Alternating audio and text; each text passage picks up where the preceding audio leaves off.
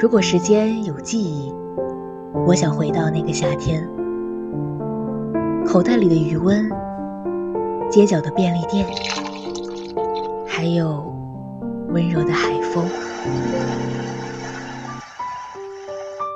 后来我才明白，青春里的错过，亦是未来美好相遇的开始。愿未来的你，光而不要，与光。同城，新春二三事，每周二到周三十二点半到十三点，与你青春的约定。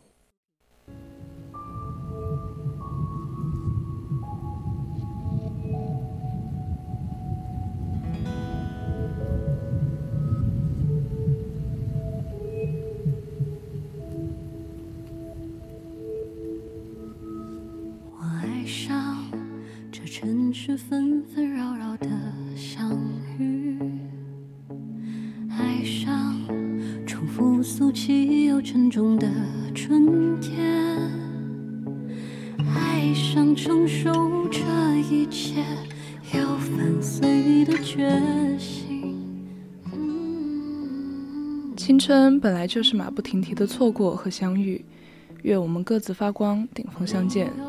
亲爱的听众朋友们，大家中午好。这里是 FM 一零零 VOC 广播电台为您直播的《青春二三事》，我是主播清月。如果大家想和主播聊聊天，或者想要与主播分享你的故事和心情，都可以通过 QQ、微博、热线电话还有微信告诉我们，还可以加入我们的 QQ 听友私群二七五幺三幺二九八，也可以微信搜索并关注“青春调频”。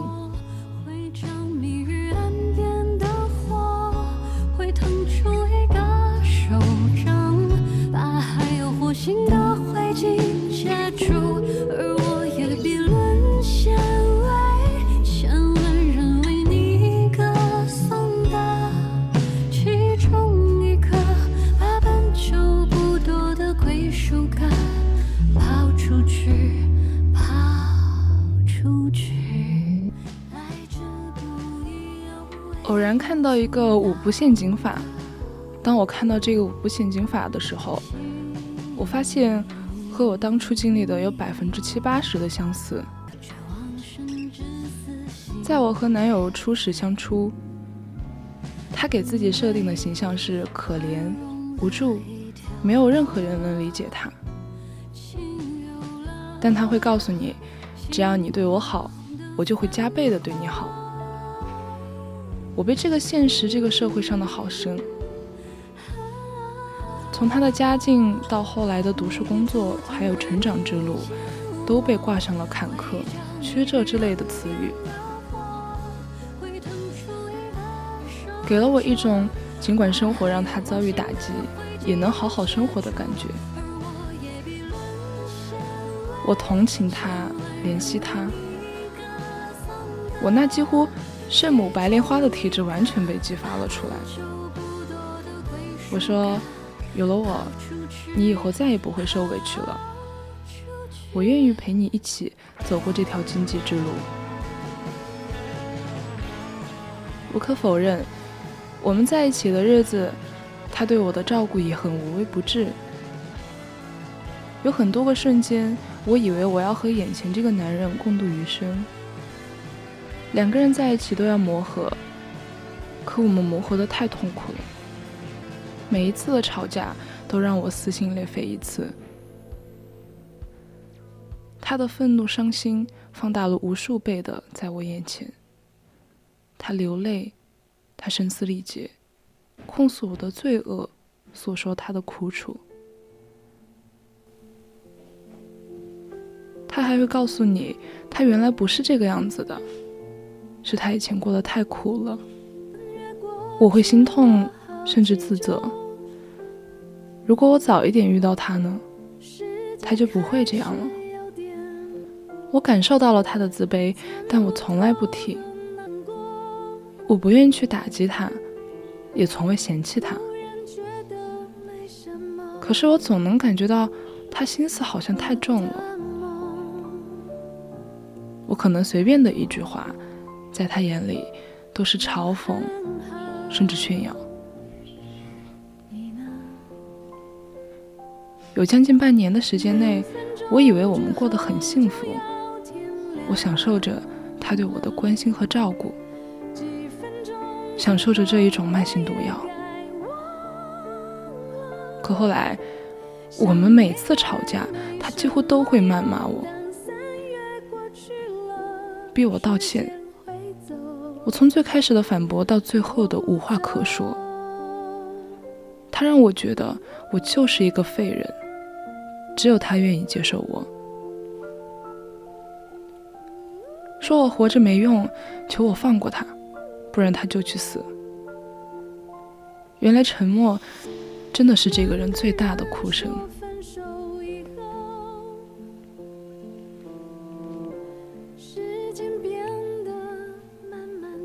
在最后一次吵架中，他喝了酒，在我朋友面前对我开始大骂。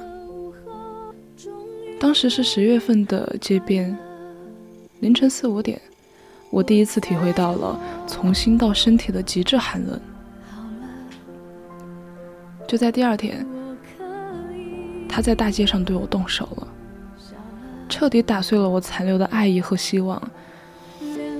于是，我们分开了。他在瓦解我的同时，还瓦解我的朋友对我的印象。他对我朋友哭诉我的不好，说他自己的委屈，话语中满是愤怒和委屈。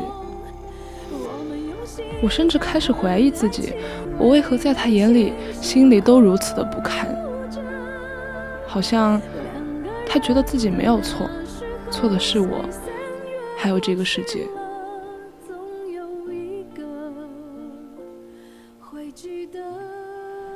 按理说，争吵很常见，感情当中是无法避免的。可这把双刃剑弄不好会害死一大片。有人吵吵闹闹，相伴一生到终点；有人不懂分寸，被争吵给毁灭。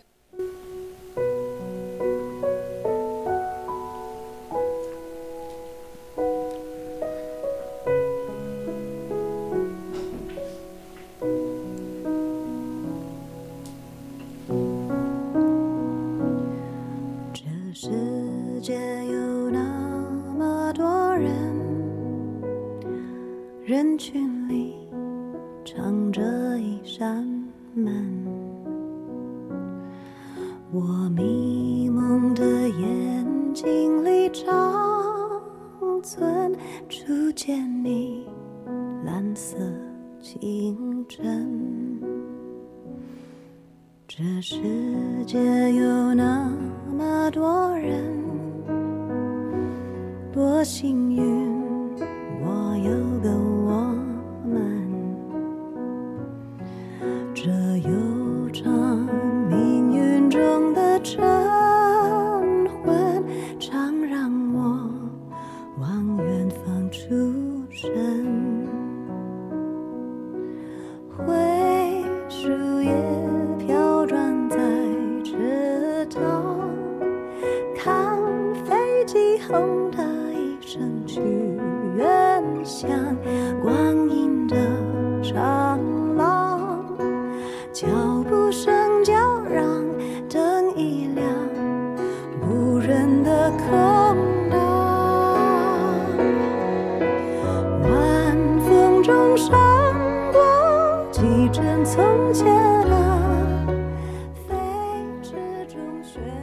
破碎后，我们最后分别了。我们的争吵吵掉了所有的美好，直到崩溃疯掉，不该说的全部挣脱了嘴脸，扔到对方面前，每一句话都是引爆感情的线。记忆短路的时候，只记得对方的缺点，好的都消失不见，每一遍都是划破心脏的剪刀。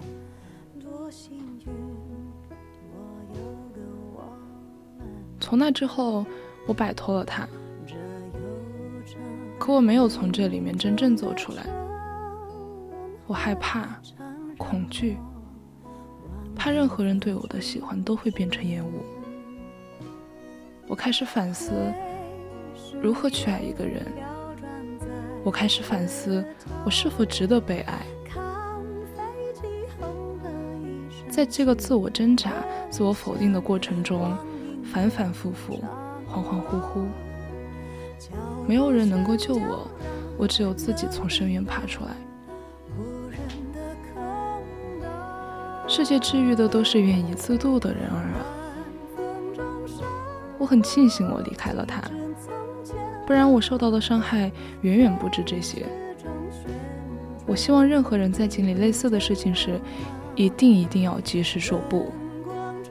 没有人能完全否定你，精神心灵上的折磨，真的很容易击垮一个活生生的人。也许那个人看似阳光积极，其实灵魂已经奄奄一息。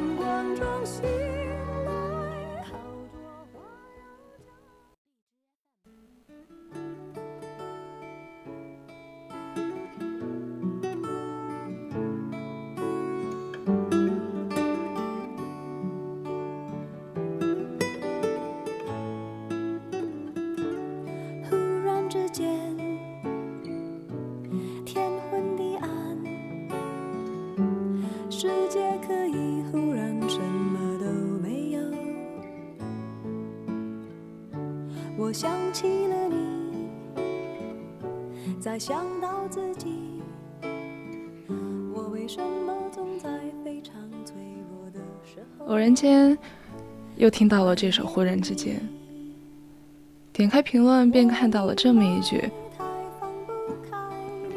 生活能治愈的，是愿意好起来的人。”这句话让我想到了一个朋友。朋友自从分手之后，整个人的状态都变得特别差。他每天不洗漱、不化妆、不出门，就把自己关在家里，谁也不理。一天发十多条朋友圈，里面写满了自己的难过。最初的时候，朋友们都特别担心他，于是轮番上门去安慰他那个时候的他，就像一只蜗牛，受伤后只想缩回自己的壳子里，很长一段时间里都不愿走出来。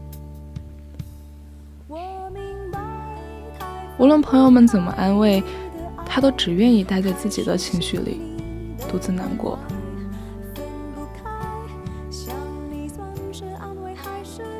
他所有回应朋友们的，只有沉默和眼泪。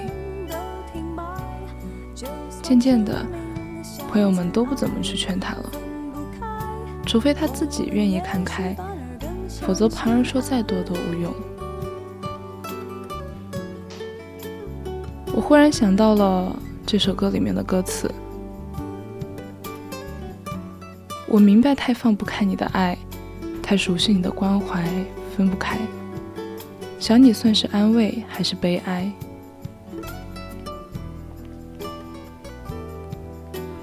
有人说，受伤的感觉就像淋过一场大雨。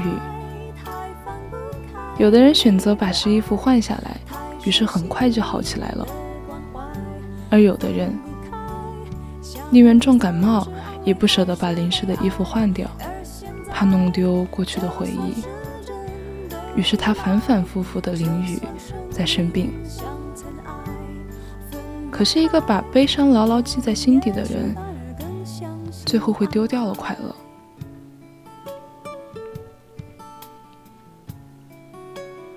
无论什么时候，我们都应该记住，过去的已经过去了。回忆是一条没有尽头的路，一切以往的春天都不复存在。就连那最坚韧又狂乱的爱情，归根结底。也不过是一种转瞬即逝的现实。我们能抓住的只有现在，能改变的也只有未来。每个人都会经历一些生活的难、感情的难，但那不是困住自己的理由。我们可以难过，但请不要难过太久。往后的人生不应该在回忆中蹉跎。生活能治愈的人，是愿意好起来的人。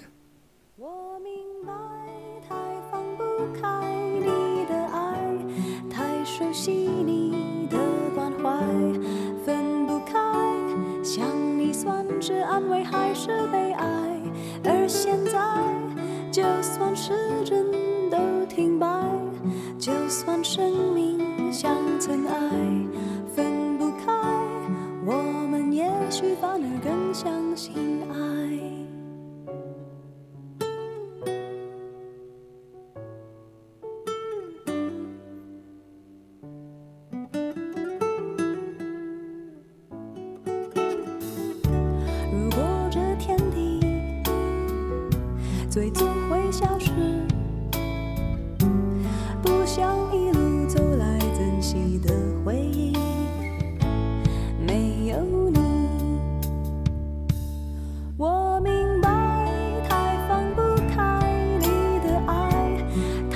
我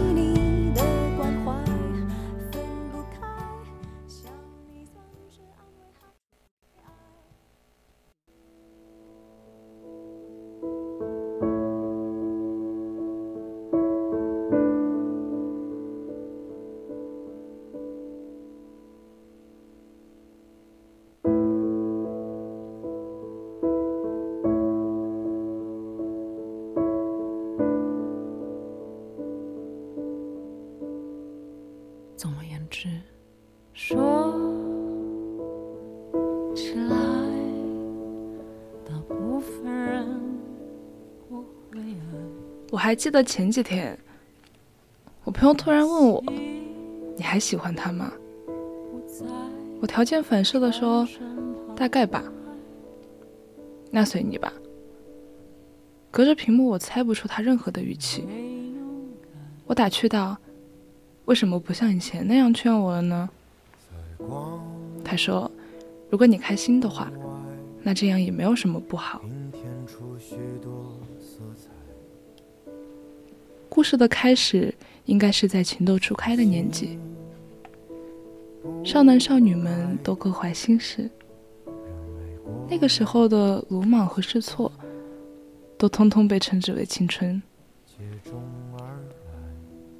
我还记得那个少年，他是个很好看的人，高高的个子，白白净净的脸，成绩也名列前茅。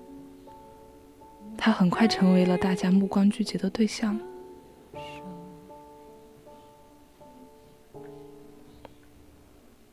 后来，他阴差阳错的成了我的同桌。他最初十分的高冷，但我是个很活泼的人。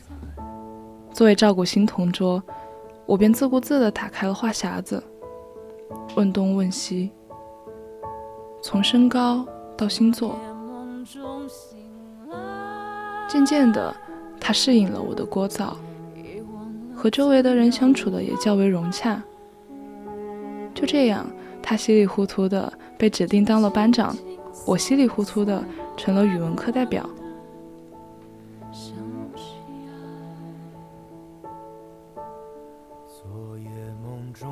他家和我家离得并不是很远，我们经常和一些同学一起回家，大家走同一条路。一路上打打闹闹，偶尔我也会在等公交的地方碰见他，和他一起坐公交上学。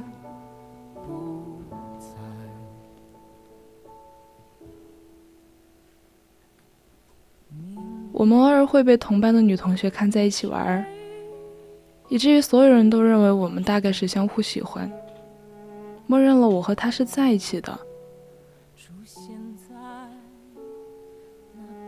但是后来有一次，在一次政治课上，他们当着实习老师的面调侃我，我没有想过我竟会脸红，但我还是强装镇定地回答了所有的问题，坐了下来。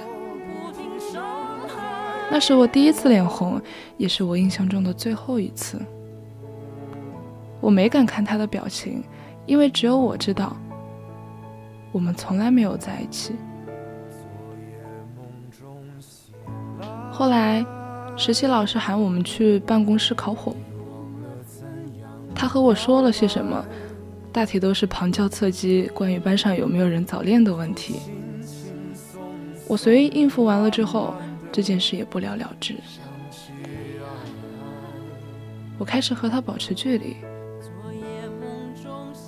大概是年少时莫名其妙的尊严让我变得莫名其妙。我开始走路避开他，坐公交避开他，但其实内心又很想靠近他，控制不住的想离他近一点。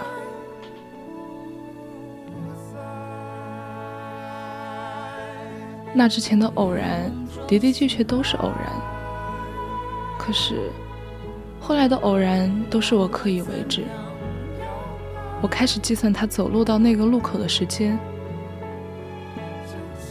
我每天像赶时间一样的坐公交狂奔到家，等一个差不多的时间，找个理由出去买本子笔之类的，然后在那个路口遇到他。走出去说一句“好巧”，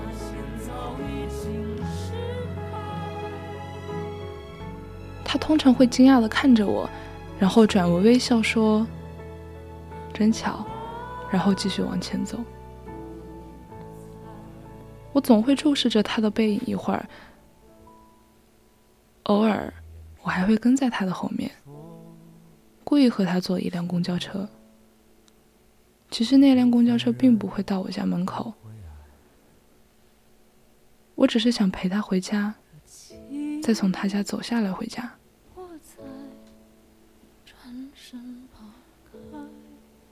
这些我不确定他知不知道，他也从来没有问过我为什么总是那么巧。有他在的地方，我总会出现。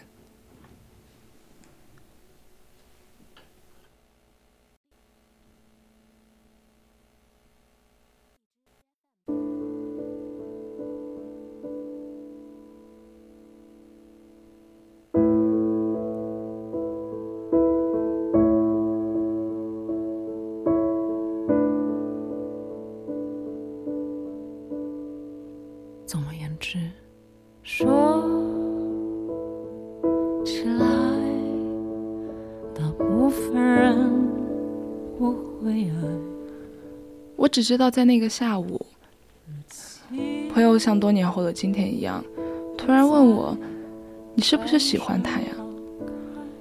我像是条件反射的回答他说：“喜欢。”年少的喜欢，从来不觉得回应有多么重要，只是觉得每天能看见你就好了。春天出许多色彩后来，我偶然看见他在空间里发过一条说说：“猫喜欢被自己亲近的人摸头。”那时，我一直以为我对他来说是一个算是特别的人。直到那次在讲台上，看见他对另外一个女生也是俯视、伸手，我才明白我不算特别。甚至多年后，我回想起他不警告我的表情，我才想起来，原来那是真正的不喜欢。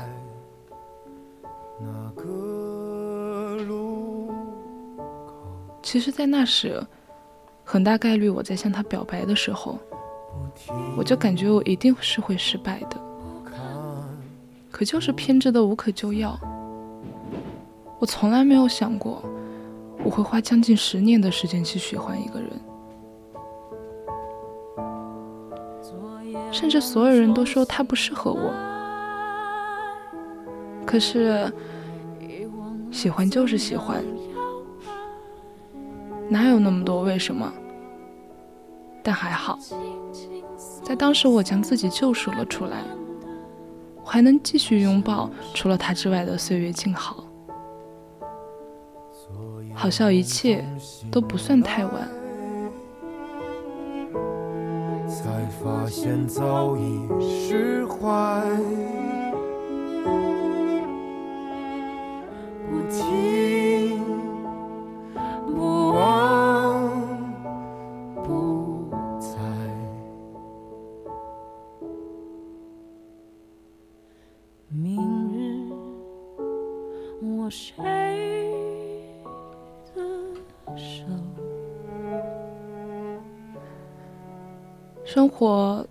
太多的来不及，一眨眼就一天，一回头就一年，一转身就是一辈子。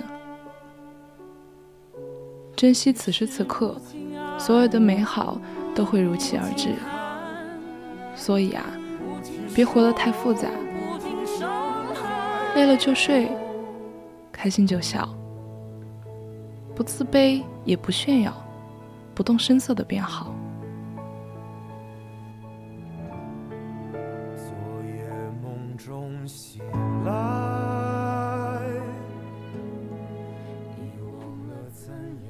现在已经是北京时间的十二点五十七分，今天的青春二三世到这里就要结束了。